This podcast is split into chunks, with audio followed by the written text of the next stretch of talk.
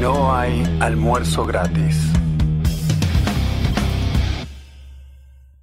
Hola, hola gente, bienvenidos a No hay almuerzo gratis, el programa recomendado por el Papa Francisco. Nada menos. Hay Se dos, están acabando las ideas para empezar el programa ya. hay dos clases de personas. Están los que escuchan regularmente No hay almuerzo gratis, son los que van al cielo, y después los, todos los demás arderán en el infierno. No son palabras mías, ¿eh? lo dice el Papa. Bueno, el invitado de hoy, quiero presentarlo, ah, perdón, eh, nos acompañan María. ¿Cómo andan? ¿Todo bien? Y Luis, como de costumbre. Hoy tenemos un invitado de lujo, uno de mis, a ver, iba a decir uno de mis favoritos en, en Criptolandia. Hay toda una categoría, él está incluido dentro del grupo de mis favoritos. ¿Por qué? ¿Qué características tiene esta persona? Es la clase de persona que no se queja. Si tiene un problema, si encuentra eh, algún inconveniente, busca la forma de resolverlo. O sea, él no reclama, él pone manos a la obra.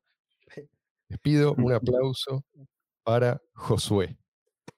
Hola, muy buenas. Vaya presentación, madre mía. Me da gusto venir. Lo digo de corazón, ¿eh? porque hay tantos de, de, los demás, de los, que, de los quejosos, ¿viste? Cuando yo veo un tipo que dice, no, vamos a hacer algo, y, algo realmente original, algo nuevo, ¿sí? algo útil. Ahora vamos a hablar largo y tendido de eso. Yo, yo pensé que, que ibas a decir, es uno de mis favoritos porque está de acuerdo conmigo. Eso lo vamos a ver hoy. Eso también.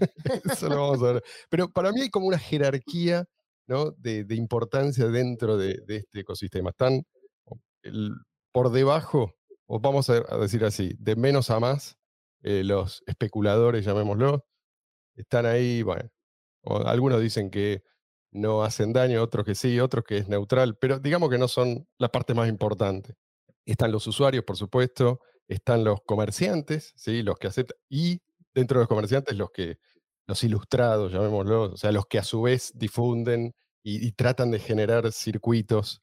Eh, ¿Se nos fue Luis? No. Ah, Después, están, los, que, se quejan en, los grupos de Telegram. Por eso están abajo de todo. por eso te digo. Arriba están los que, los que hacen. Los que construyen. Los que hacen. Los que construyen eh, esas plataformas que sirven a todos los anteriores. Normalmente nosotros no hablamos de noticias cuando hay un invitado, pero creo que hoy viene al caso, por eso vamos a hacer rápidamente, vamos a contar lo que está pasando. Son dos noticias en una, porque son dos los que cayeron, no uno. Mm. Esta semana. Todavía no eh, cayeron, pero están Bueno, bueno, cayeron en, la, en el problema, digamos. Esta semana tuvimos este, demandas de la SEC de Estados Unidos. Este, demandó tanto al exchange Binance como a Coinbase. Dos exchanges con este, demandas diciendo, bueno, que están fuera de la ley, bla, bla, bla, bla, ¿no? Por supuesto, este, al CEO de, Binance lo citaron para declaración y todo. bueno, la cuestión es que a raíz de eso hubo un retiro de más de 10.000 bitcoins de Binance, así de un plumazo. Después también sacaron no sé cuánta cantidad de Ethers de Coinbase. Hay como una corrida. Corrida por todos lados. Eh, y bueno, este, con todas las consecuencias que esto trae, ¿no? Por supuesto. Pero bueno, como siempre hablamos, ¿no? O sea, los exchanges son blanco de este tipo de ataques. Eh, y van a seguir siéndolo. Y toda la gente encima que está ahí con nombre y apellido. Hay algo cómico acá que es que los de Coinbase vienen diciendo, desde el principio, vienen diciendo que están pidiendo instrucciones, quieren saber qué es lo legal, qué no es legal o qué entra, cae dentro de esa regulación para que no pase esto nunca obtuvieron, ahora caen así, pero a ver, nosotros no estamos quejando, de hecho, lo que queremos es no identificarnos con, por un lado, los que se quejan, los que le echan la culpa a, a Binance, ni con los que dicen, bueno, esto es culpa de tal o cual agencia estatal. Para nosotros esto es la naturaleza del sistema, o sea, no nos vamos a quejar de lo que no puede ser de otra manera. Lo que sí, advertir a la gente, bueno, que cuando usas este tipo de plataformas centralizadas pasan bueno, este tipo de cosas. Eso es lo que no hace la gente, o sea, no se mira el ombligo. Si vos podés usar alternativa, mm. ¿por qué te metes ahí? Y toda esa gente, todos esos que se quejan y que piden intervención o que piden que sea la compañía la que hable en nombre de ellos y se enfrente, todos esos son los que le dan más poder al Estado. Ahora tenemos, a ver, siempre tuvimos alternativas, pero cuantas más opciones tenemos para evitar este tipo de plataformas, mejor. Plataformas como BitGrip, por lo tanto, por eso te decía que hoy viene al caso, Sí, sí. son más necesarias que nunca. No es custodial, ahora vamos a preguntarle exactamente por qué, qué es lo que la distingue, pero yo estoy muy entusiasmado y soy un usuario Sí, sí, sí. muy feliz. Me parece que es como, es como ideal para la transición, ¿sí? Porque ya, ya hubo intentos de pasar directamente a una especie de de Amazon de cripto, por distintas razones no funciona. Esto es diferente y yo veo que lentamente va ganando tracción. Uno de los proyectos, yo creo que hay mucha gente que no, no es consciente de todo lo que se está gestando dentro de, del ecosistema de, de Bitcoin Cash. Y tenemos hoy a uno de los. Bueno, la gente se olvida muchas veces que es, gente de carne y hueso los que están detrás de todo el proyecto. ¿no? O sea que después por ahí se acuerdan cuando es, es un éxito rotundo, ¿viste? Y hacen fortuna, entonces ahí aparece. O cuando hay un problema. ¿Dónde está el responsable? Pero, digamos, si, si, si aún los que tienen un éxito arrollador, en algún momento trabajaron medio en la sombra y si se dejaron guiar por una visión. Creo que ese es el caso de Josué. Por eso vamos a empezar por la, la primera pregunta, que es la que le hacemos a todos nuestros entrevistados. ¿Cómo y, y cuándo quizás descubriste Bitcoin? Pues, em, si no recuerdo mal, creo que fue eh, en 2013. Bueno, fue en 2013 seguro, pero no sé exactamente cuándo en 2013. Creo que fue en, eh, entre el segundo y el tercer eh, trimestre, más o menos. Y mm, ahí fue cuando descubrí Bitcoin. Me acuerdo porque en febrero fue cuando fue el desastre de Metegox, que me Ujú. pilló a mí ahí con, con monedas Uh. y, y todavía estamos esperando. Todavía. Aquí en España mm, la gente se queja mucho que la- de que la justicia es lenta, pero la justicia japonesa me parece a mí que por el estilo peor, porque hace 10 años y ahí Sí, seguimos. Sí, sí. Lo que pasa es que es un, es un caso bastante complejo, o sea, con gente demandando desde todo el mundo, no creo que sea... mm, sí, sí, es complejo, pero bueno, aún así, en 10 años creo que ya tuvieron tiempo. Me obligaron con a razón, Bueno, y lo que, y lo que queda, lo que exclusivo, queda. ¿no? Con razón lo- los japoneses son tan longevos porque tienen que esperar más. A, la- a que se resuelvan los casos en los tribunales, sí. Y sí, fue por ahí en 2013. Eh, recuerdo, tengo algún recuerdo de haber visto una noticia en 2009, de haberlo leído, porque como yo ya llevo bastante de- en el tema este de, de la programación, así un poco, y de la tecnología, de la informática, eh, por aquellos años yo ya estaba en, en temas de un poco de seguridad informática, no tanto de criptografía, pero sí relacionado. Y me mm, recuerdo haberlo visto en 2009, creo, una noticia, pero no- no, la verdad es que no, no lo hice, no entendí lo que eran, tampoco me puse a buscar. Creía que era algo centralizado, seguramente, una especie de PayPal. Claro. Y, pero hasta 2013 no fue cuando tuve el primer contacto así. Que fue también, creo que descubrí en 2013 el bitcoin.org, me parece. Ah, aquel mirá Ah, entonces, mira. Mm, sí, sí. Por aquel entonces ya lo, lo leía. Porque está desde, desde 2012 o algo así, ¿no? 2011. O, Once, o sí. 2011. Mm. Principio de Ma- 2011 Mayo, junio de 2011. arrancamos con eso. Sí. Y sí, 2013 todavía igual era eh, un simple blog, creo. Sí. ¿no? Era un blog, sí. sí. Sí. Después vino Pero una ahí- avalancha de, de curiosos. Eh, cuando, cuando empezó, sí, creo que en 2013 ya eso ya había 2013 fue. pasado, sí. 2013, Eh, 14. Y, y bueno, después aparecieron un montón de otros sitios, pero en ese momento éramos quizás Sí, eh, era el- que hacíamos divulgación. Sí, sí. Y, y eso ¿Qué es fue cuando más- descubrí Bitcoin. ¿Qué es lo que más te interesó a vos en aquel entonces de, de esta tecnología? Lo que más me interesó fue la capacidad que tiene, el potencial que tiene para reducir el, el poder del Estado, para dar más libertad al individuo. Y yo creo que también en 2009 yo todavía no tenía ese carácter así tan, tan ha- hacia lo libertario y por eso quizás no, no me interesó tanto. Fue Mm. un poco así, un poco más gradual. Y, pero sí, claro, cuando empecé a descubrir, a leer lo que era Bitcoin, el white paper e investigar, sí que me explotó así un poco la cabeza por el potencial que tiene, sobre todo para eso, para, para eh, reducir el, el, poder, el poder del Estado sobre el individuo, separar dinero y Estado, etc. ¿Y cómo, cómo que llegaste a vos a abrazar las ideas de la libertad? Eh, Para aquel entonces vos me decís, ya, ya estabas, 2013, ya estabas convertido. Mm. Pues creo que fue, porque ya antes era un poco así más minarquista o así conservador.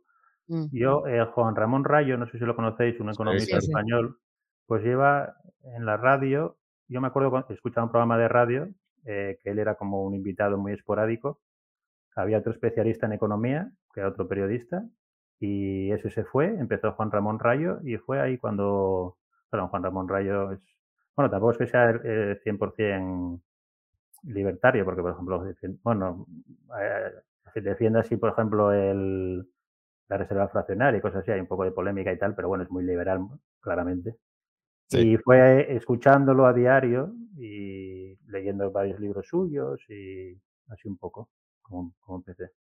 O sea que fue Rayo el que, el que te empujó Juan Ramón Rayo y, y- y sí, creo que fue Juan Ramón Rayo. Luego, yo creo que lo empecé a escuchar a él antes que, que de descubrir Bitcoin. También, ya por aquel entonces, me acuerdo que llegó un invitado, Víctor Escudero, me parece que era, le hizo una Mm, entrevista Sí, sí.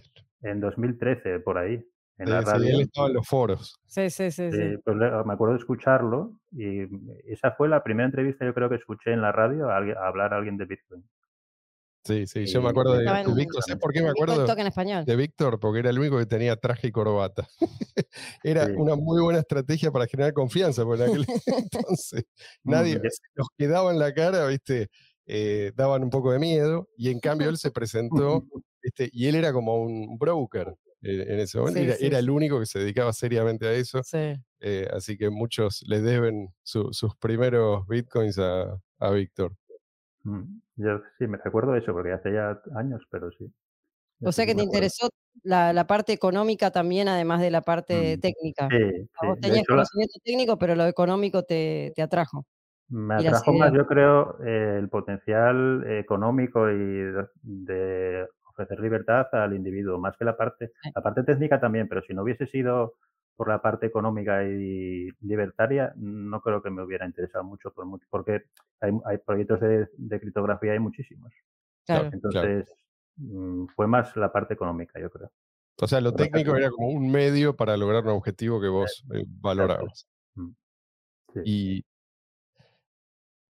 te iba a preguntar cómo es que después evolucionó esto, porque, bueno, en 2013 me imagino habrás tenido una gran decepción con lo de Gox, eh, si quedaste ahí atrapado como tantos otros, pero más adelante supongo que tuviste tu momento de reencuentro, o ¿qué, qué es lo que pasó? De golpe eh, dijiste esto no es para mí y desapareciste por un tiempo, o... No, no, no. Mi problema fue que me- yo me creí lo que decía Marc Arpeles en, a principios de 2014, que prometía que no pasaba nada, que, que, que la reti- cuando congelaron las retiradas de Metegox, que las iban a abrir al momento, y claro, había el precio de los bitcoins en Metegox tenía un descuento muy apetecible del 50%, algo así. Y yo me quería marcar peles porque dije, este no creo que va a ir, a- si- si están mintiendo, va a ir a la cárcel. Pero sí, fue, pero fue a la cárcel, efectivamente. Fue, fue. Marc Arpeles, aclaro, es el, era el CEO de El- el fundador el de- fundador Sí, de primer exchange eh, de, de Bitcoin. O sea, Sí, Sí, fue el, primero y, durante mucho tiempo fue prácticamente el único. O sea, te muy grande. pasaba Sí. prácticamente todo por ahí.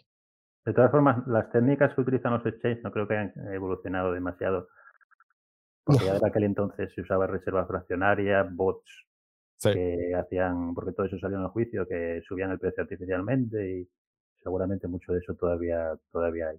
Y después de eso, eh, no, yo seguí muy interesado en Bitcoin y apasionado en Bitcoin y seguí, enseguida volví a adquirir Bitcoin en 2014, 2015 y seguí todos esos años. No, no hubo un momento de desconexión. Ok. Y después durante, porque ahí ya se va aproximando, ¿no? El, El fork. el- sí, bueno, el fork fue bastante después, pero digo, el debate ya empezó a encenderse eh, para 2014-2015, ya se empe- empezaba, no empezaba la censura, pero sí el debate. Sí, yo me acuerdo que en 2015 por ahí eh, hice una transacción, porque lo, us- lo usaba sobre todo para servicios de Internet, y me- recuerdo que me cobraron un dólar. Y digo. ¿pero qué está pasando? ¿Qué está pasando aquí? Y luego empecé a leerte a ti, creo, en el bitcoin.org. Tengo que reconocer que las primeras veces que lo leí, que te veía, creía que estabas exagerando un poco. Pero claro, seguida ya dije yo, no, no, ¿qué va? es que no, eran mis palabras, yo estaba, yo estaba simplemente transmitiendo lo que leía. O sea, cuando vos decías un dólar es mucho, yo leía a estos tipos decir, no, no, el objetivo son mil dólares. Entonces, tenía, que, tenía, que, contárselo a la gente. Sí, sí, no, sí, tenías toda la razón, claramente. Y entonces, claro, yo ya estaba bastante metido en, en la comunidad informado y tal, y, y yo ya estaba deseando que llegara el fork. Yo apoyé Bitcoin Cash ya desde el día uno, antes mm. de, que, de que estuviera, cuando ya se decía que iba a ser el fork. Eh, ya lo apoyaba, que se decía que iba a ser Bitcoin ABC al principio el nombre, que lo iban a hacer Bitmine, etcétera. Y hace poco lo miré y recuerdo que hice mi primera transacción de Bitcoin Cash, creo que en el bloque 40 o algo así. Ah, mira. Eso A Bitcoin no, a BTC no, no me dio tiempo a llegar a bloque 40, pero a Bitcoin casi, a Bitcoin casi llegué a, a bloque 40. Y nada, entonces apoyo Bitcoin Cash. Yo creo que si, si vos estás de acuerdo en que la idea de Satoshi es genial, tenés que estar de acuerdo con su, con su puesta en práctica, ¿no? Porque yo lo que veo que pasa que de un lado tenés a tipos que dicen, no, la cadena de bloques tiene que ser para transacciones de solamente de millones de dólares. Del otro lado tenés tipos que te dicen, la cadena de bloques tiene que ser para, no sé, películas, cualquier cosa. Y nadie está prestando atención a lo que, al título, al título que define al proyecto de Satoshi Nakamoto. Entonces, yo creo que esto no es casualidad. estas son distracciones no, eh, no estamos acá para, digo, para la gente que por ahí no sabe de qué se trata todo esto, es mucho pedir, ¿no? Hacer simplemente lo que propuso Satoshi. Este es el... Que sea dinero electrónico, de persona a persona. ya está. Con eso... Sí, todos y, con, y con que exista. No hace falta que flote, se vaya a la luna. No, no, no. Que exista. Y que tenga la capacidad de resistir los ataques. Esta es la novedad de Satoshi. Eh, lo que construyó Satoshi es un sistema que puede funcionar aún en un medio extremadamente hostil. Esta es la gran novedad. Si fuera por... Todo lo demás ya se intentó antes. Y pareciera que se está como recreando todo lo que fracasó. Así que aquí estamos, tenemos BCH. Vos ahora estás en España. Tengo amigos en España que me ¿Eh? Sí, perdón, no te escuché ahí. Sí, que ahora y que siempre, vamos, que llevo toda mi vida. Toda la vida. Tengo amigos en España que me dicen que, eh, bueno, que España es otra, Europa en general es otra cosa, no, eh, no hagas comparaciones. La situación de ustedes es, entre comillas, mejor en este aspecto, ¿no? O sea, la gente está como más abierta a experimentar con alternativas. La pregunta es, ¿están los europeos en general, y bueno, lo, en particular los españoles, son los que vos seguramente más conocés, como demasiado cómodos, ¿no? Como para apreciar esta maravilla que nos legó Satoshi. Eh, ¿Puede ser que sea una cuestión de tiempo? ¿Cómo lo ves? Eh, hombre, yo creo que en, países donde la inflación no es excesiva, o sea, que se mueve en torno al, bueno, ahora es excesiva en todo el mundo, ¿no? Pero pero que, suele estar sobre el 2-3%, yo creo que es más complicado porque, claro, la gente está muy, muy acostumbrada al dinero fiat y mm. no ve los, los problemas, porque como es un 2-3% anual, es como poquito a poquito, poquito a poquito, que te van, te van quitando el, el, dinero poquito a poquito, pues no lo notan tanto. Entonces, yo creo que aquí la adopción es más difícil. De hecho, yo creo que España debe ser mm, donde menos adopción hay seguramente de toda Europa, yo creo. Incluso dentro de Europa. Mm. De toda Europa, yo creo que España mm, hay poquísima, muy poca. No solo de, de, todas las criptomonedas, de, Bitcoin Cash, de Bitcoin y, por ejemplo, aquí en, yo donde estoy, que es en el norte de España, en un sitio que se llama Asturias, eh, hay, bueno, casualmente tengo un restaurante aquí, hace, hace al lado de casa, que se llama Crypto Bar, pero vamos, es una isla ahí que, Mm. que, es casualidad y hay, mm, habrá tres, cuatro comercios si llegan en toda Asturias, que es un millón y medio de habitantes o algo así. Muy poquito, muy poquito. Y en toda España es muy poco. Normalmente el- hay, hay mucha especulación, mucha especulación, pero adopción, uso real, muy poco. ¿Y a qué lo atribuís eso vos? Yo creo que seguramente al tema ese de la inflación, que no ven los peligros, y luego también hay mucho mucha confianza en el Estado aquí también, Sí. que se fían de se fían más del Estado que de algo que es fuera del Estado.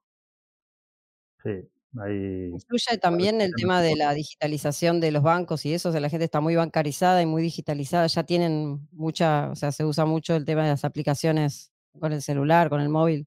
Sí, eso sí. Además, desde la pandemia y todo esto, que muchos sitios antes no aceptaban pago con tarjeta y ahora sí, Mm. eh, la gente paga con, con el teléfono, con el reloj, con tarjeta. Claro. Mm. Allí, por ejemplo, en otros países, yo, por ejemplo, Bitgri, por ejemplo, por eso me estoy centrando en países donde creo que es más, aparte de que es más, seguramente es más fácil la adopción, es más necesaria también, yo creo, Claro. por, por el tema de la inflación y todo esto. ¿BitGree es, es el primer emprendimiento o hubo otros antes? Bueno, eso mm, yo creo, mm, no sabría decirte, porque con emprendimiento No, de los Eh, tuyos, digo. de los míos, sí, siempre hice cosas, eh, por ejemplo, en 2013 o algo así, o 2014, ya hace mucho, lancé alguna aplicación para móvil de, de pago, que era una basada en tubería industrial, que, bueno, no tu- tuvo relativo éxito, porque yo- no sé, lo iba a mirar antes de este episodio, cuántas descargas llevaba, pero no me dio tiempo. Pero bueno, tendrá 75.000 o algo así. Ah. Viendo lo que hay algunas otras aplicaciones, tampoco está mal. Y, pero no, así, siempre trabajé por cuenta ajena, casi siempre, la verdad. O sea, me he contratado en empresas. Así, proyectos de emprendimiento, no. Poco, y poco. contá cómo es el, cómo es el proyecto, Sí, sí. proyecto cómo- estrella. Cómo es, cómo funciona y qué, qué lo ¿Y diferencia cómo se de, te ocurrió también? de- de ¿Cómo se te sitios similares que la gente ya conoce, por lo menos dentro de la comunidad BCH hace, hace unos años ya. Yo es que antes eh, siempre hab- había utilizado servicios parecidos, pero eran siempre custodiales y siempre era que tú le dabas el- los Bitcoin o los Bitcoin Cash a una empresa y esa empresa te compraba el producto, pero siempre le pagabas a la misma persona. No Mm. era P2P, por así decirlo. Siempre era, le pedías el dinero a, siempre al mismo intermediario y te hacía la compra y te lo mandaba, ¿no? Eh, luego había otros, otros servicios como Purs.io, Sí. pero que nunca pude utilizarlo porque no funciona en un número limitado de países y España no, esto- no está entre ellos. Entonces nunca lo utilicé. Entonces siempre quise hacer... eh, Perdón, que también es custodial, ¿no? O sea que ellos tienen el control de los fondos. Sí, es custodial. De hecho, estuve mirando, porque claro, me llega, a Pulse llegan muchos usuarios de, a Pulse, perdón, a Bitgri, llegan muchos usuarios de Pulse. Y entonces estuve mirando los términos y condiciones y pone, por ejemplo, que ellos pueden retener, eh, pueden retrasar las retiradas eh, por motivos técnicos, teóricamente, pues el tiempo que consideren. Y entonces a los usuarios de, que llegaban de Pulse, eh, que llegaban a Bitgri, les sorprendía lo rápido Claro. que las retiradas, porque claro, son instantáneas, no hay que esperar nada. Pasa, también pasaba mucho con los exchanges, que retrasaban las retiradas. Y, entonces es- conocía Pulse, pero lo conocía así un poco por encima, no, no lo había utilizado. Y, entonces siempre quise hacer un, un servicio parecido a Pulse, eh, pero, pero que fuera autocustodial, que no fuera custodial, y que estuviera basado en, en Bitcoin Cash. Y de ahí me vino la idea de, de mis ganas de querer usarlo, sobre todo, porque yo quería usarlo, quería comprar cosas eh, con Bitcoin Cash. Y claro, como a muchos, muchos comercios todavía no aceptan Bitcoin Cash, pues eh, estuve buscando la manera. Y tampoco quería depender excesivamente de las tarjetas regalo, que es a lo que ha tendido, por ejemplo, eh, Bitcoin. Que mucha gente dice, vivo eh, con Bitcoin, sí, pero solo so- con tarjetas regalo. Claro. Tarjeta Sí, regalo, sí. tarjeta No, regalo. además, esta misma gente va saltando de una tarjeta a otra, todo el tiempo está saltando nuevos obstáculos, ellos mismos te lo dicen. Y va a haber un obstáculo que va a ser el último, en algún momento eso va a ser imposible, con lo cual la alternativa que nos queda es algo, por lo menos en la transición, algo como BitGree. Ah, es, ¿Por qué no explicás cómo funciona para que la gente entienda? Porque Es eh, maravilloso. yo, yo em- empecé, dije, voy a probar a ver qué onda, pero realmente me sirve y le sirve a mucha gente, Funciona de un lado y del bien. otro. Sí, eh, es un servicio para, para, sirve como a dos tipos de usuarios. Uno que quiere realizar compras de productos eh, pagando con Bitcoin Cash en tiendas online que aún no aceptan Bitcoin Cash. Ahora mismo funciona con Amazon eh, de distintos países y con Mercado Libre en Argentina. Y luego, por otro lado, eh, para, para usuarios que quieren adquirir Bitcoin Cash, pues les permite adquirir Bitcoin Cash en Bitgri. Ba- Básicamente el funcionamiento es que yo quiero comprar Bitcoin Cash, ¿no? O sea, perdón, quiero comprar un producto en Amazon y quiero pagar con Bitcoin Cash. Entonces, en Bitgri pone en, pone en contacto a dos personas. Yo, eh, a, a ver, que me estoy liando un poco. Es que esto es, es complicado porque no sé si visteis que encargué un cómic para explicar lo que era Sí, Bitgri, sí, lo vi. porque es complicado de, de explicar. Eh, entonces, una persona quiere comprar eh, productos en Amazon y quiere pagar con Bitcoin Cash y como no puede, envía el Bitcoin Cash a, a un escrow en Bitgri, que un escrow es una dirección especial multifirma. Entonces llega otro usuario y compra el producto en Amazon enviándolo al primer usuario y recibe los Bitcoin Cash. Es como una especie de Change P2P, pero en vez de pagar con, con Fiat, lo que se hace es una compra intermediada en Amazon, en Amazon o, o Mercado Libre. Bueno, lo debería explicar fatal, pero bueno, lo mejor es que vayan a bitgate.com y ahí está explicado ya. No, Déjame bien. explicarlo del lado del que lo usa. Por ejemplo, uno, yo tengo Bitcoin Cash. Quiero usarlo. ¿sí? Entonces, yo, ¿qué hago? Concretamente lo que hago es, voy a Mercado Libre, elijo cualquier cosa que figure en Mercado Libre. Prácticamente, no, sé, no- no hay producto que no se encuentre en Mercado. Libre. Y salvo que sea, no sé, un coche. Pero de ahí para abajo, voy, copio y pego la URL en Bitgri y queda como, ahí lo llaman un deseo. Y después recibo propuestas, ¿sí? La persona del otro lado que me hace esa propuesta lo que quiere es mandarme eso que yo quiero, ¿sí? eso, eso que yo eh, solicité de Mercado Libre.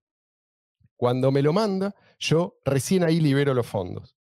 Y es como si fuera un... eh, esto se llama, tiene un nombre técnico, esto del escrow, como depósitos en custodia, pero no es que queda en custodia, en rigor no queda en custodia, ¿sí? Depósito de, de garantía. Depósito en garantía, eso, eso, eso. Entonces, en el momento en que yo voy y compruebo que esta persona, que no sé quién es, y esa persona por ahí no sabe quién soy yo, tampoco tengo que mandarlo a mi casa, puedo mandarlo a algún punto de recogida.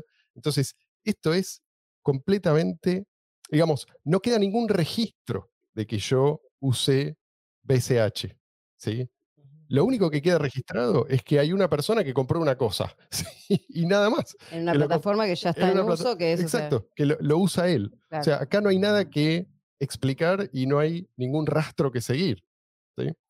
Esto, esto es lo bueno y satisface ambas partes. Tenés a gente que quiere BCH y lo puede adquirir de esa manera, y cuanto más, cuanto más difícil sea conseguirlo a través, ya vemos lo que está pasando, a través de exchanges centralizados, más relevancia va a cobrar una plataforma como esta o otras que hagan algo similar. ¿Se entiende, no? O sea, Eh, ambos estamos felices, tanto el que compra eh, el producto como el que adquiere los BCH de esta manera. Y si hay un conflicto, si ponele, yo compro una cosa y me mandan algo, pero es una caja vacía, yo, yo no libero los fondos, Claro. ¿sí? Y si me arreglo con la persona, eh, bueno, se intentará de vuelta. Y si esa persona tiene mala fe, entonces yo simplemente le muestro a BitGri las pruebas de que esto, eh, que me estafaron y los fondos vuelven a mí. ¿sí? O sea, son tres firmas. Mi firma, la de el proponente y la de BitGri. Sí, exacto. va- Sí, el scroll es, o sea, las, las carteras de los usuarios son autocustodiales porque las carteras que están en Bitgri, las claves privadas siempre están en el navegador, no, no se envían al a Bitgri. Se envían, pero cifrada con, con- con la contraseña del usuario, que nunca se envía al servidor. Y luego los scrolls es lo que, lo que comentas, es una dirección multifirma en la que está el, el wisher, que es el usuario que quiere comprar el producto en Amazon, el proponente, que es el que hace interme- el de intermediario y hace la compra en Amazon con Fiat, y el propio Bitgri. Y Bitgri solo actúa en caso de que haya una disputa entre ambos, si no, ni siquiera firman la- ningún- nunca la transacción, se, se firman entre los dos usuarios. Es una dirección multifirma 2.3 que se llama, que hay tres personas y hacen falta dos firmas para que se pueda sacar los fondos. Entonces yo quiero usar mis BCH y consigo el producto. Y el otro quiere BCH y consigue los BCH. Ninguno de los dos. el Fiat y, compra los BCH. Sí, y puede, que yo, beneficiarse de las distintas facilidades que le provee Mercado Libre, ponerle, pagar en cuotas, lo que sea. Bueno, eso es problema de él. Y después vas a tener, tenés un mercado. No es que hay uno. Vos tenés distintos tipos que te hacen distintas propuestas y elegís la mejor. ¿tá? Entonces, cuanto más volumen hay, también eh, más económico resulta para, para ambas partes. Incluso también puedes poner un precio vos, o sea, como para, si necesitas el producto muy rápido, ponele, o crees que se, que, Sí, se haga subirlo. rápido la transacción, puedes poner ponerle un, un precio un poquito más alto, ofrecer un precio más alto para que para tentar a alguno que lo que lo que lo haga la compra más rápido. Hay un montón de, Sí, de sí. cosas que están muy buenas. O sea, si, si va a resultar, digamos, cuanta menos fricción, mejor. Y en gran medida eso depende del número de usuarios, ¿sí? del volumen de transacciones. Y eso es algo que crece también eh, con el... No, no sé cuán, eso te quería preguntar, ¿cómo haces para incluir, por ejemplo, Mercado Libre de Argentina? ¿sí? Veo que de golpe vos incluís un, un país entero o una región entera. ¿Eso eh, es, es complicado o es simplemente una vez que vos ya tenés el sitio funcionando, es cuestión de... Fue complicado. eh, bueno, quería decir primero que el tema de las órdenes y todo esto em, tiene como libertad de precios, entonces es muy parecido a, a un exchange. Una persona quiere comprar en, eh, en Amazon y dice, quiero, si el producto cuesta 100 euros, dice, estoy dispuesto, estoy dispuesto a pagar pues 105 euros, por ejemplo, ¿no? Llega el proponente y lo mismo, le hace una propuesta y le dice, pues yo te lo compro, pues qué sé yo, por 102. Y entonces hay como oferta y demanda un poco, que eso funciona dis- distinto a, a otros servicios como Push, que funciona sol- siempre a base de descuentos. No hay libertad de precios. Tú no puedes, el, el proponente, por ejemplo, no puede poner un precio eh, por el que obtenga un beneficio. Y, mm, y lo que me comentabas de si es difícil añadir un, un comercio nuevo, ahora, ahora, ahora ya no. Fue, fue un poco difícil al principio, porque esto también funciona distinto de Purs. Porque, bueno, de Purs hay, hay otros servicios similares como Bitov.io, pero Bitov.io no solo funciona con BTC y con USDT. Y mm, entonces Purs lo que hace, bueno, yo, yo por lo que puedo especular, porque tampoco conozco a nadie que trabaje en Purs, pero viendo cómo funciona, depende mucho de la API de Amazon. Mm, Por Mm. eso si entras en Pulse y haces una búsqueda, tarda 4 o 5 segundos, porque en realidad manda la búsqueda a Amazon y le llega de vuelta y los resultados de la búsqueda es eh, a a través de la API de Amazon, siempre es a través de la API de Amazon. Importar un producto, lo mismo. Entonces yo cuando te- eh, diseñé BitGree no quería depender de las APIs de las plataformas. ¿Por qué? Porque si a Amazon mañana se levanta y dice Pulse, fuera, claro. te Mm. bloqueo la API. Pues Pulse no puede hacer nada porque si dependes de la API y Amazon, por lo que sea, no está de acuerdo, pues dependes absolutamente de, de la API. Entonces, eh, BitGreen no utiliza las APIs, utiliza otros mecanismos, eh, parsea el HTML, lo saca to- todo sin, sin una credencial. Entonces, eh, Amazon en realidad no podría, sería muy difícil que bloqueara BitGreen que Mm. no, te- Claro. no tenía por qué bloquearlo, porque al final le estás mandando usuarios y le estás haciendo Sí. compras. Sí, sí. Salen ganando por todas partes. Lo que pasa es que, bueno, siempre es verdad que al haber un intermediario, igual se produce alguna vez algún problemilla que, Claro. que si no hubiera intermediario no lo hubiera y Amazon seguramente prefiere que compre directamente el usuario. Claro. Pero, Igual, perdón, Amazon tam- también eh, te da la posibilidad, Amazon o Mercado Libre, cualquiera de estos, te da la posibilidad de vos mandarle el producto a otra persona, que no es más que lo que estás haciendo a través de BitGree. O sea, no hay una gran diferencia. No, y de hecho yo creo que hay empresas que viven de eso. Hace el producto, hay un servicio que se llama dropshipping, me parece que es, que es tú tienes un e-commerce y vendes sin tener el producto en stock. Entonces lo compras siempre a un proveedor y del proveedor se envía directamente a- al cliente. Y hay muchas, hay empresas que hacen eso con Amazon. Entonces Claro. Amazon en realidad no, no debería suponer, suponer un problema. Pero sí que te puede presionar un poco. Por ejemplo, Purse no puede utilizar Amazon Lockers.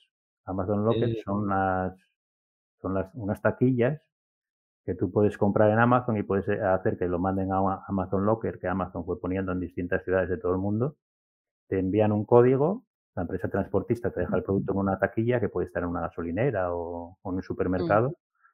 Llegas, metes el código y sacas el producto. Está todo automatizado. Entonces, por ejemplo, Pulse, que depende mucho de, de las wishlist, que este es otra, otro tema, eh, no le permiten a- usar Amazon Lockers. Entonces, Claro. al final está más, depende más de, de la, de la plataforma. de. Y tenés que meter tu dirección, no te queda otra.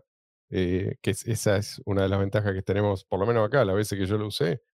eh, en ningún momento tuve que poner mi dirección. Siempre pude poner un punto de recogida, como es supongo que algo parecido al Amazon Locker. Sí, exacto. En, en Amazon se utiliza, Amazon tiene reparto a Amazon Lockets o reparto a un punto de recogida. Lo que pasa es que la gente que está que quiere así mucho mucha privacidad prefiere los Amazon Lockers porque no hay un no hay una persona allí, no hay un dependiente. También lo puedes enviar a un punto de recogida Ah. que sería similar a, a Mercado Libre, que suele ser un, un comercio. Pero los Amazon Lockers, eso, lo único que hay es una cámara que la gente de Monero, porque, eh, claro, eh, en Monero hay servicios similares, pero siempre son custodiales. Mm. Y, y por, yo por lo que conozco, que hablan incluso de, de tapar la cámara. Y, bueno, a mí ya me parece excesivo No, no en los Amazon Lockers. Ah, Claro. Mm. Y eh, BitGrid yo, yo ve- nunca lo usé, pero eh, vi que te da la opción de usar un monedero externo o del sitio, ¿sí? Sea, el monedero externo es el que yo uso, pero después hay un monedero del sitio. ¿Eso, eh, ¿eso no supone un riesgo o no es eh, custodial? sí, igual. No, yo creo que te refieres. Bueno, antes de eso quería, quería decir otra cosa, que volviendo al tema de, los- de las tarjetas regalo, claro, la tarjeta regalo eh, va a ser un punto muy fácil de atacar por los estados y Amazon ahora se está poniendo muy seria con las tarjetas regalo, que es lo que pasó en Pulse, porque Amazon no quiere que una tarjeta regalo se use para compras a otra persona. Se supone que a mí me llega una tarjeta regalo y, y es una compra que te- la voy a utilizar para comprarme algo para mí. Pero si la, yo la utilizo para comprar para una tercera persona, Amazon no- mm, en teoría no está permitido en los términos y condiciones de las tarjetas regalo. Sí, Y sí. ahora se ha puesto muy seria y en Pulse, que funciona a base de eso, pues están bloqueando cuentas de Amazon. Muchas Van a tener que de cambiarle el nombre, ¿no? Porque ya tarjeta de regalo Sí, eh, ya. debe ser hace rato.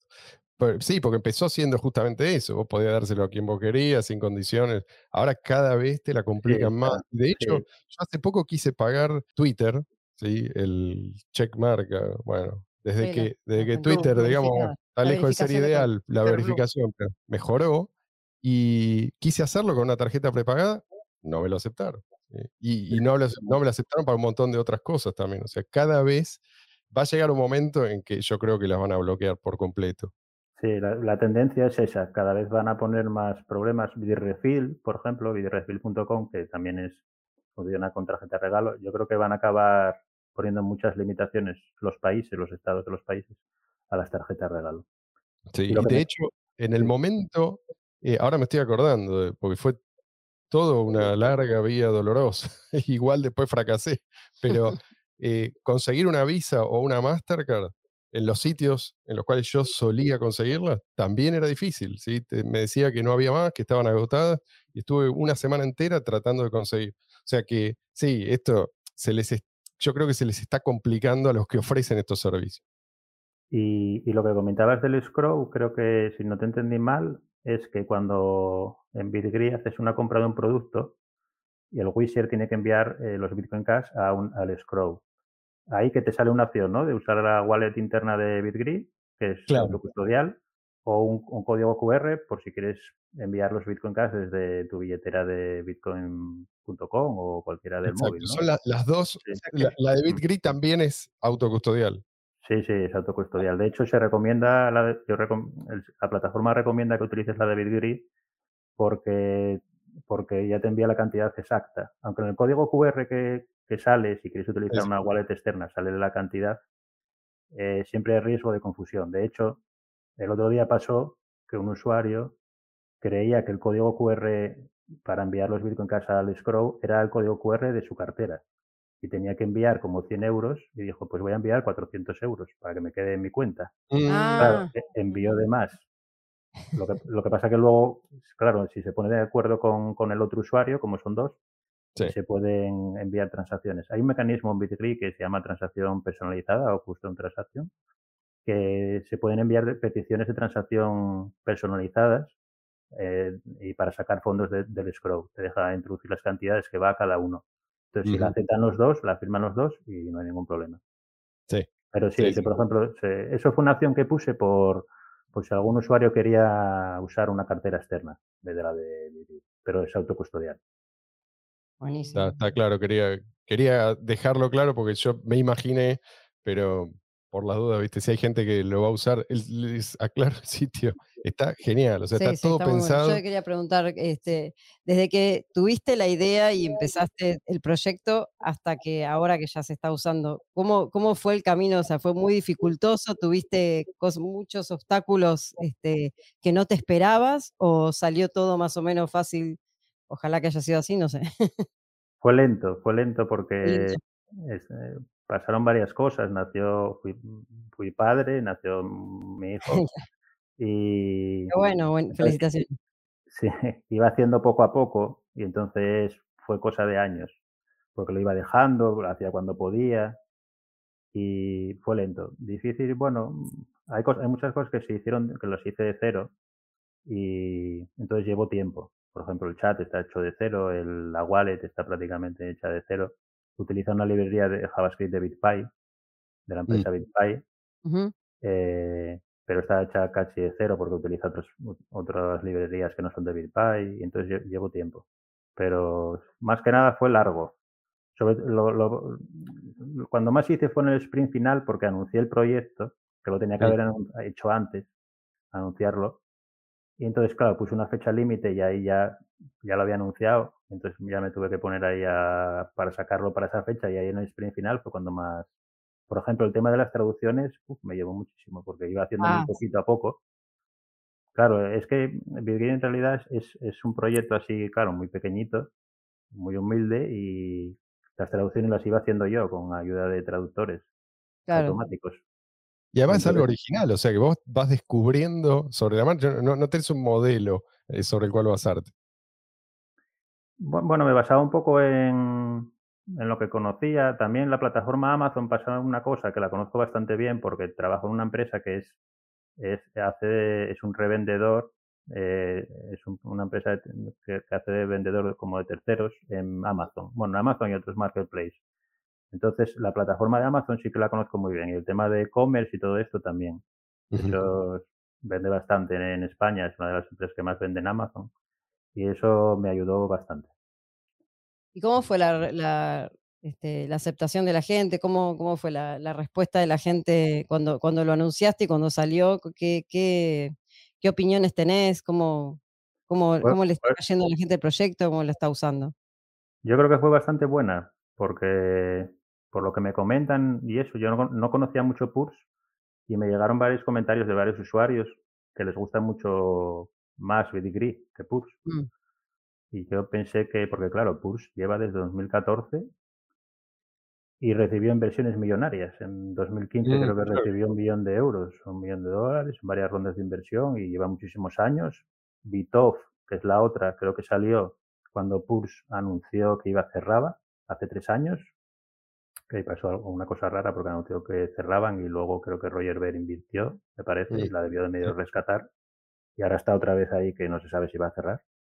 Y entonces, claro, competir contra esas dos que llevan años con una inversión millonaria y aún así que ven que lleguen usuarios y digan que les gusta más, porque claro, al ser eh, autocustodial, ya solo por eso, Claro, claro. porque Es que aunque no. más la otra, yo creo que vas a terminar necesitando BitGree o algo como BitGree. Sí, sí. No me extrañaría que venga, venga alguien a querer comprártelo, pero espero que sea, que no sea de, de la otra vereda. Bueno, me, me preguntan, claro, eh, pasa una cosa también, que varios usuarios, claro, les choca que solo eh, funcione con Bitcoin Cash, que solo acepte Bitcoin Cash. Y hubo varios usuarios, unos cuantos, que me preguntaron que si iba a aceptar, por ejemplo, Monero o, o Bitcoin, Lightning Network, Y eso también, hay algunos usuarios de PURS que yo creo que son un poco reacios todavía porque debían usar BTC, BTC en PURS. Y claro, le choca casi un poco. Pero, pero bueno, espero que poco a poco vayan llegando más usuarios y, y la idea es esa, ir aumentando un poco, que lleguen usuarios de fuera de la comunidad de Bitcoin Cash, sería lo ideal. Tu idea es solamente dejarlo solo con Bitcoin Cash porque otras opciones sería muy complicado. No, sí, sí, la idea es, a no ser que hubiera un desastre absoluto en Bitcoin Cash, que dejara de funcionar o que pasara algo parecido a lo que pasó con BTC, que cambiara el rumbo absolutamente o, o, algo así catastrófico, no, la idea es eh, solo soportar pero es, es, una buena señal que gente que quiere usar sus monedas venga y, te pregunte, ¿sí? ¿Por qué? Porque es, mm. una linda oportunidad para explicarle, no, mira, estas son las ventajas, esta es la razón por la que no es un capricho, ¿sí? O sea, esto, así era el, proyecto de Satoshi, eh, y esto, en esto yo invertí en el 2013 o cuando sea. Mm. De hecho, igual hago una, eh, en la sección de preguntas y respuestas, yo creo que voy a hacer algo voy a poner algo. ¿Por qué se acepta solo Bitcoin Cash? Y ahí explicar un poquito. Porque Si, si me preguntan. De hecho, también estuve por poner un tuit el otro día también de explicándolo porque estoy en varios grupos de soporte de, las otras páginas y, por ejemplo, un usuario se quejaba en Bitoff porque las retiradas de Bitoff con BTC te deja especificar el, el fee, el minero. Y había un usuario que preguntó que porque llevaba, no sé si puso una semana o algo así, eh, esperando por que no le llegaba la transacción. Y respondió el equipo de soporte de Bitov que, que, estaba la red congestionada, que no dependía de ellos, etc. Que tiene que considerarse afortunado porque pueden ser más de una semana. Mm. sí. Este, ¿Y cuáles, cuáles fueron o cuál es eh, el máximo de los desafíos que tuviste que enfrentar? Me imagino que el primer hijo, si es el primero, más un emprendimiento, eso es suficiente, pero ¿hay algo que sobresalga? Mm, bueno, el tema de, importar los productos de Amazon sin usar la API fue un poco complicado al principio, porque a Amazon no le gusta nada que hagas eso, que no utilices su API. Yo hubo que utilizar ahí varias técnicas. ¿Y con, eh con Mercado Libre también? Mercado Libre, Mercado Libre tiene un problema bastante importante, eh, que es que solo deja registrarse usuarios de Latinoamérica. Un mm. usuario de Europa eh, no, no, puede registrarse o de cualquier otro sitio porque te pide el, el carnet de identificación nacional. Mm. entonces, yo, por ejemplo, usuarios europeos o de Estados Unidos o de cualquier sitio que no sea donde funciona Mercado Libre, no pueden aportar liquidez. Si un argentino, por ejemplo, quiere comprar algo en Mercado Libre, yo no puedo entrar y comprárselo desde aquí como se puedo hacer con Amazon, que tengo comprado a Brasil, por ejemplo, a México, al Reino Unido, Francia, Alemania. se ah, puede, no tiene que ser, no tiene por qué ser. Ah, yo pensé que eh estaba aislado. Qué bueno que, qué bueno que tenemos esta conversación, porque esto, eh, hay mucha gente por ahí no lo sabe. Se puede. Sí, sí, se puede. Yo tenía pensado incluso comprar en la India. Porque además no Amazon te ofrece la opción de cobrarte siempre en tu moneda local. Tienes que mm. hacer la conversión de divisas, pero aún así, eh, con eh, mi, banco me ofrece, me ofrece una tarjeta que no, en teoría no me cobra por, por cambio de divisas. Entonces sí, la idea es ofrecer liquidez a, a cualquier parte del mundo, básicamente. Hay otros usuarios que hacen lo mismo. Eh, propones de Bitgree, algunos que llegaron de, de PURS, que son usuarios que, que ofrecían mucha liquidez allí, con miles y miles de, de euros o de dólares en, que habían ofrecido liquidez allí o compran para muchos países. De hecho, querían comprar en Mercado Libre. Algunos proponentes me preguntaron, ¿cómo puedo comprar desde el Reino Unido? Y yo, no, pues no, no, va a ser posible. ¿Mercado Libre en general o Mercado Libre Argentina? No, en todo, en todo Mercado Libre. Bueno, hay varias excepciones. Creo que en Venezuela y El Salvador, creo que va un poco así como por libre. Y luego, dentro de Mercado Libre, se supone que, por ejemplo, un usuario brasileño que se registre en Mercado Libre Brasil, luego sí puede comprar en Mercado Libre de cualquier país, Argentina o Chile.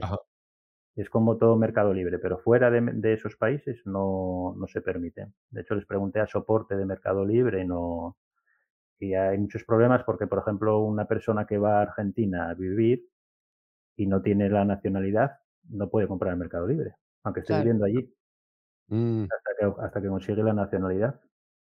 Claro, claro. Supongo que es por temas regulatorios o... Sí, sí, seguramente. sí. Y el, este, y estadísticamente, vos, em, ¿cómo, cómo se está moviendo? ¿En qué, en qué países, este, de qué países este, son los usuarios, la, la mayor cantidad de usuarios que tenés ac- actualmente? Lo que más ahora yo creo que es Amazon.com, Amazon de Estados Unidos. Estados Unidos. Es donde más movimiento hay ahora mismo, porque entraron varios usuarios nuevos que además hacen compras recurrentes y ahí es lo que más, se- mm, yo creo lo que más se mueve. Mm. Tengo que añadir ahora también, hay, hay algún usuario, hay un usuario por ejemplo de Amazon Japón también, que me, prácticamente me lleva preguntando la última semana cada día o cada dos días. cuando añado Amazon Japón, porque claro, le dije que lo iba a añadir la semana pasada, pero tuve un pequeño retraso que no, no me dio tiempo. ¿No se llama Roger por casualidad? No, pero Roger Ver se registró en BitGree. No sé si lo visteis. Sí, Ah, no sé si es, pero Es, por lo menos es es él, sí. ¿Es? Sí. Sí, porque se registró con su email de... No estoy dando ningún dato privado porque se registró No, no. con el nombre de Roger Ver. Sale en la página de BitGree Roger Ver. Pero sí, es él porque se registró con el email suyo de su dominio personal y está verificado. Lo tuvo que Ah, dar. Sí, sí, se registró. Lo que pasa que no sé qué le pasó. Espero que no haya perdido la contraseña, porque ya pasó alguna vez de algún usuario que Sí. entró, puso un deseo, Tiene un no montón de volvió, propuestas y nadie. tiene un montón de propuestas, no volvió, luego le pregunto, no, es que perdí la contraseña. Y yo, jolín, pues, pues nada. No sé, no, sé, no sé qué le pasó a Roger Bell, porque se registró, puso un deseo de compra y no, no volvió a, a entrar. Habría que contactarlo.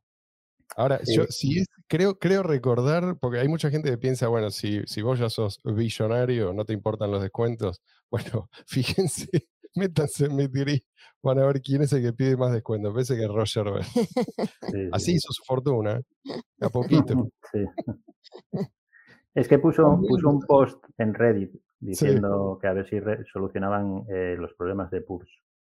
Ah, sí. Mm, Sí, puso un post el otro día él diciendo a ver si son si pueden solucionar los problemas. Porque claro, debió ser un inversor. O tiene en su perfil de Twitter, creo. Porque tiene pues, Claro. eh, de empresas en las que invertí, Sí. PURS. Y entonces, claro, que esté ahora sin funcionar porque llevan como un mes. me Claro, parece. sí, sí. Wow. Sí, pasa que ahora, ahora Roger está volviendo a interesarse por distintos proyectos en los que invirtió, o no invirtió, pero parece que está volviendo, tuvo algunos problemas personales y creo que lo vamos a ver cada vez más. ¿Vos, Luis, usaste BitGree allá desde Venezuela? Todavía no, no, no, no he utilizado BitGree. Estaba viendo la página y, y quería mostrarla en pantalla para que puedan verlo. eh, Pantalla. Sí, para que, para que puedan verlo los que ven el podcast. eh, aquí está más o menos descrito el, el funcionamiento de, de BitGree. Y por ejemplo, aquí se puede ver donde dice ganar BCH. Está viendo que se, se- pueden ver las propuestas que están publicadas y está el botón, pero bueno, ne- necesita una cuenta para explorar esa, esa parte. Incluso fíjense que dice el usuario. Eh, ya cuando esté editando, creo que voy a añadir eh, algunos inserts más para, para que se. se- Sí, sí, sí. usuarios Este, este episodio se, se presta para eso. Y eso que dijiste de la contraseña, o sea, si la persona pierde la contraseña, ya está, o sea, esa cuenta queda inhabilitada y tiene que abrirse una cuenta nueva. Bueno, mm, a medias más o menos. Bueno, quería decir que hay, en esa sección sale explicado cómo funciona BitGree, que estará mejor explicado que la explicación que, que di yo, Ah, buenísimo. que me hizo un lío. Eh, la contraseña, pasa una cosa, que con la contraseña se derivan, eh, con el password real del usuario se derivan dos cosas. Una, una que sirve para identificar al usuario en BitGree y otra para crear la cartera. Entonces, si se pierde la contraseña, se pierden, se pierden las dos. Entonces, yo el acceso a BitGree podría rehabilitarlo. Podría hacer un mecanismo para rehabilitar el acceso a la cuenta de BitGree. Pero habría que, tendría que implementar algo para hacer una cartera nueva, porque la cartera, claro, yo no la puedo rehabilitar. Si pierdes la contraseña, es autocustodial. La cartera no se puede rehabilitar, a no ser que hubieras guardado las palabras semilla. Me adelanto a lo que mucha gente va a preguntar. ¿Cuál es el modelo de negocio acá? Eh, ¿De dónde sale Yo- tu ganancia? Sale de que en cada acuerdo, en cada compra que se hace en las tiendas online, BitGree se lleva un 0,5%. De, de cada, cada vez que se sacan fondos del escrow, que normalmente es cuando se finaliza el acuerdo, se envía todo al proponente menos un 0,5 que se envía a BitGrid, un 0,5%. Nada. Empezó siendo un 1 y se bajó al 0,5 y aún así es muchísimo menos que, porque creo que Pulse empieza en el 2 o algo así. Claro. o- Ah, Mm. Pero bueno, sí, así, 0,5. Lu- Luis, ¿ibas a decir algo? No, iba a decir, bueno, hace, hace rato que BitGree me, me parecía, eh, recordando, pues, como si, si pusieras un marketplace a, a local cryptos, porque son dos scrolls, pero en este caso no es un marketplace en el sitio, sino que puedes utilizar Bitcoin Cash en sitios que aún no aceptan Bitcoin Cash. Sí, es que hay usuarios que pedían hacer un marketplace directamente, que, se podía vender cualquier cosa. Sí, Lo que pasa es que eso es un poco peligroso para el tema de la plataforma, porque tendría que controlar yo qué es lo que se vende, o sea, BitGrid tendría No, que es- controlar lo que se vende ahí. No tenés suficiente efecto de red. Hay mil razones por las Sí, cuales eso no también, funcionó, también. Eh, y no va a funcionar hasta ya dentro hubo de algunas que mucho las tiempo. No, un terminaron bajando, sí, millones de, de intentos, sí. eso no, no va a funcionar, no tiene sentido ni, ni intentarlo una vez más, salvo que tengas ya en un futuro lejano, tengas millones y millones de personas eh, que manejan sus propios fondos. Ahí sí, pero hasta ese entonces creo que esta, esta es la solución, este es el camino. ¿Cuál en- es? en- Sí, En, en algún, en algún momento local.bitcoin.com intentó agregar un marketplace, algo así, pero no, Mm. no, no despegó y creo que este, este enfoque ya, ya tiene un, un stock que ni siquiera depende de BitGrid, sino que depende de, Claro. estas, de estas plataformas gigantes. No solo un stock, es todo el manejo de los conflictos, o sea, Claro. independientemente, vos acá Ya son plataformas aceptadas, oficialmente aceptadas, que hacen lo suyo no- no legalmente, necesitas- entonces no tenés ningún problema de que te vengan a acusar de nada ni nada. vos eh, en el momento que te metes ahí, te metes en problemas. Claro. Conflictos van a aparecer. Estas plataformas ya tienen mecanismos para resolver esos conflictos y vos lo tercerizás. Sí, y todo el tema de la logística de los envíos mismamente, solo por eso también. Porque en el otro lado habría que gestionarlo el propio usuario, el envío. La idea de, de yo- mi intención es eh, intentar reunir a, a- a la suficiente comunidad para poder, eh, para que un usuario de Bitcoin Cash pueda, por así decirlo, vivir con Bitcoin Cash. Que Claro, yo creo claro. que si llegara BitGrid a una masa de usuarios de unos pocos miles de usuarios, cosa que creo que es factible, yo creo que se podría conseguir, que se podría conseguir que hubiera la suficiente liquidez por el lado de los Sí. proponentes y de los wishers y que se pudiera, un usuario pudiera vivir prácticamente con solo con Bitcoin Cash. Porque además, porque además Y- mi idea es añadir más, más eh, tiendas online externas, incluidos, por ejemplo, supermercados online, Ah, cosas para comprar comida. Mm. Ah, Genial. buenísimo. Genial. Sí, ahí por ahí, el, quizás una de las cosas que hay que tener presente es que cuando vos deseas algo, por ahí no vas a tener, por ahí, no sé, pasan dos, tres días o más hasta que alguien responde del otro lado. Entonces, si vas a comprar algo en un supermercado, por ahí vos no tenés tiempo para esperarlo, pero uno tiene que elegir eh, ¿no? qué, qué producto. Ahora, si tenés gran volumen de transacciones y gente constantemente ahí arbitrando,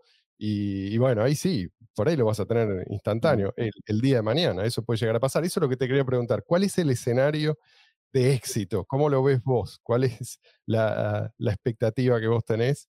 Eh, no sé si expectativa, pero digamos, pero dentro de las distintas posibilidades hay uno que es el ideal. ¿Cómo lo imaginas vos? Is?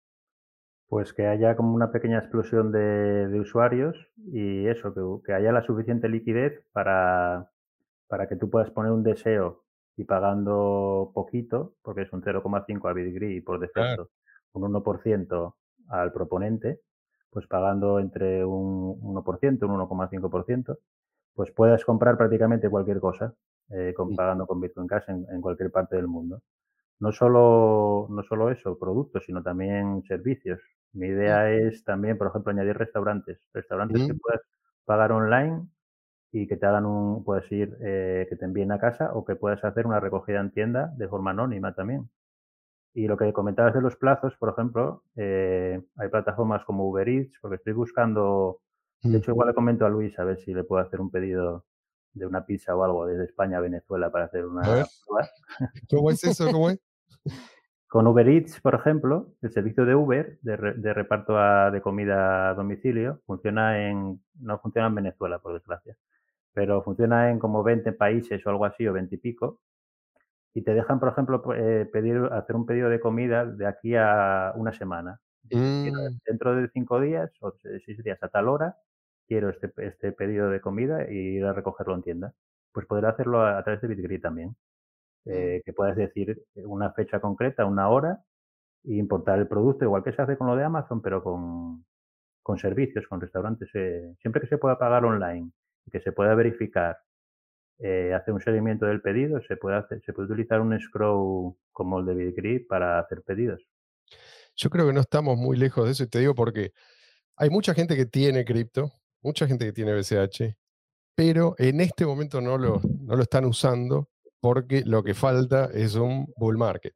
Y llevamos mucho tiempo, hay gente que simplemente está esperando, hay gente que está acumulando, pero no hay tanta gente gastando. Ahora, en el momento en que lo que vos tenés se multiplica por 2, por 5, por 10, por lo que sea, ahí la gente empieza a pensar, che, ¿qué hago con esto?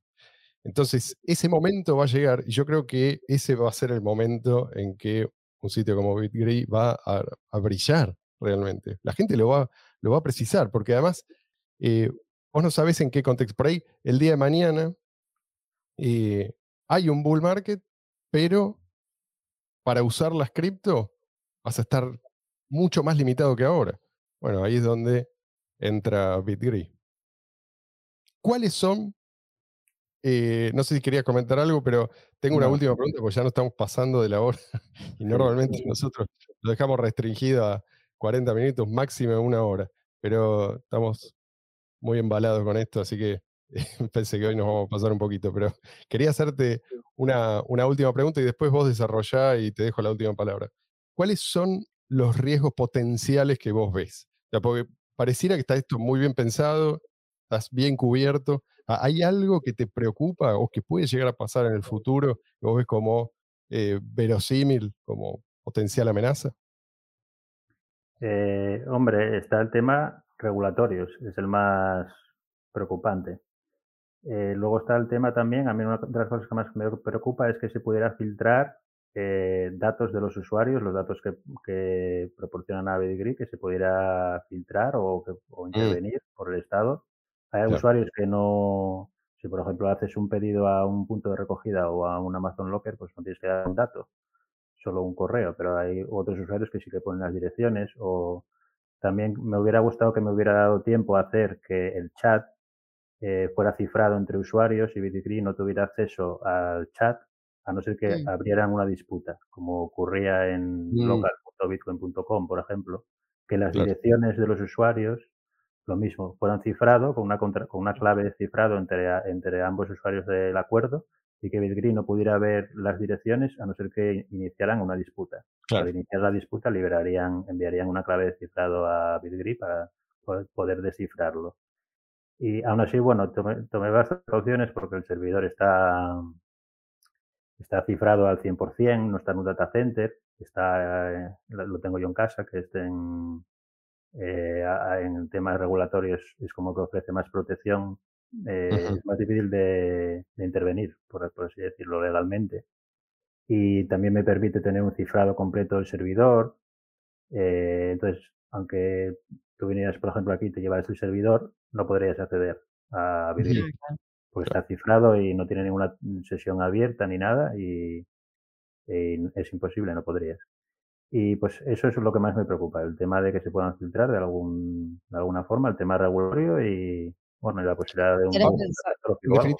digo, lo que está pasando es que una persona está, vuelvo a esto, una persona está comprando un producto a través de Amazon, ponele, y se lo manda a otra persona. Eso es todo. Por eso digo que no, entiendo bien que esa regulación tendría que ser tan invasiva que no se, no se me ocurre qué forma puede llegar a adoptar. aquí lo, más preocupante para BitGrid sería que atacaran directamente a BitGrid. Mm. Que obligaran a cerrarlo, básicamente. Por eso quería, también quería ofrecer BitGrid en, como servicio de Tor. Por eso también está en mi casa, porque en un data center te pone muchos problemas para ofrecer servicios de Tor porque normalmente no te permiten o te pueden cerrar el servidor.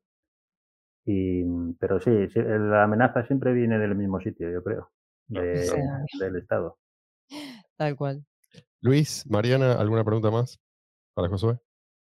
No, no, ya. Yo, yo solamente me preguntaba si BitGree era de, Bit- de Bitcoin y Agree o, o, o Eso era un juego de palabras con otra. Sí, eso lo puse en el primer post. De hecho, el nombre original era, era Bitcoin Gree, bitcoingree.com. Ah, sí. Si miras mi clave de PGP, ahí se ve, primero mi correo era josue.bitcoingree.com, luego revoqué esa, ese alias, porque sale todo en el historial de la clave PGP.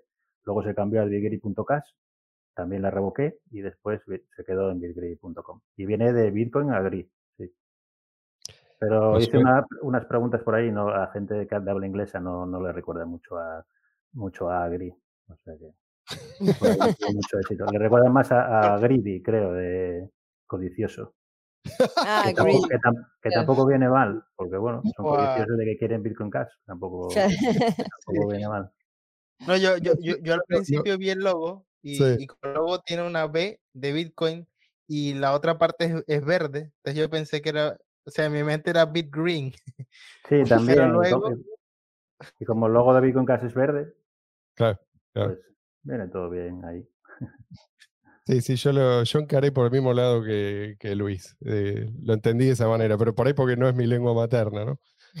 Eh, bueno, Josué, gracias. Sabemos que es tardísimo allá en España. eh, gracias por, gracias por ser consecuente con tus ideas, ¿no? Por Tal cual. Y haber llevado a cabo el proyecto. exactamente. Aun si la corriente no siempre favorece, uno no- nunca sabe cuándo la corriente cambia eh, y nos, nos lleva puestos a todos, no puestos, sí, no, nos lleva a todos para donde quiere. Pero mientras tanto, es importante plantarse, ¿sí? no, no dejarse llevar por la corriente, porque a veces te lleva por el mal camino. Así que gracias.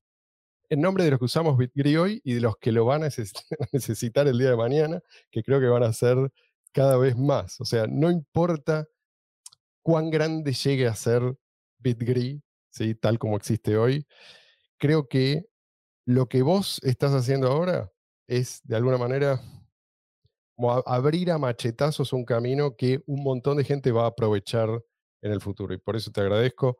Agradezco a la gente que nos sigue, que nos escucha. Saben dónde escucharnos y dónde vernos si es que algún día nos cierran este canal.